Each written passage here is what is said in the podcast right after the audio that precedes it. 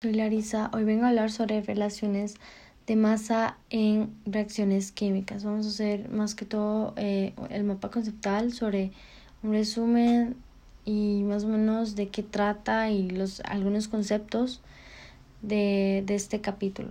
Entonces, empezamos con la masa atómica. Sabemos que la masa atómica es de un átomo, depende del número que contiene eh, los electrones.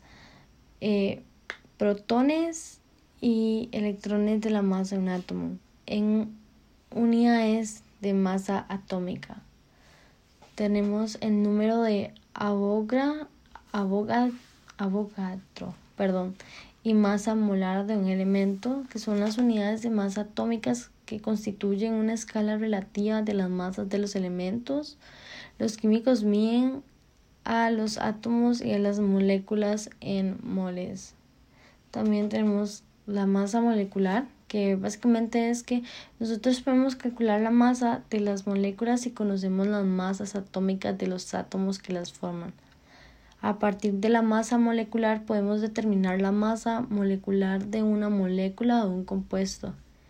Y además es la suma de las masas atómicas de una molécula.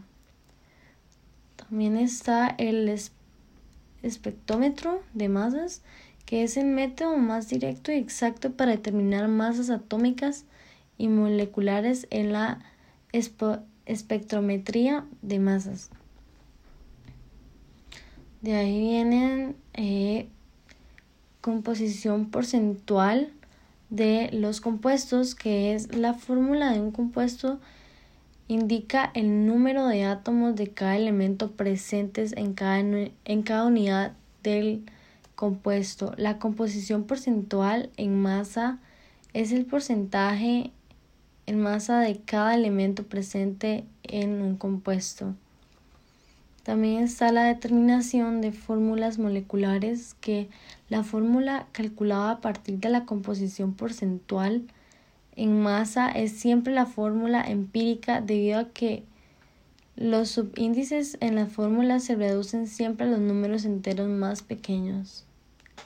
Y tenemos la determinación experimental de fórmula empíricas, que es el análisis químico de cada compuesto, indica el número de gramos de cada elemento presente en determinada cantidad del dicho compuesto.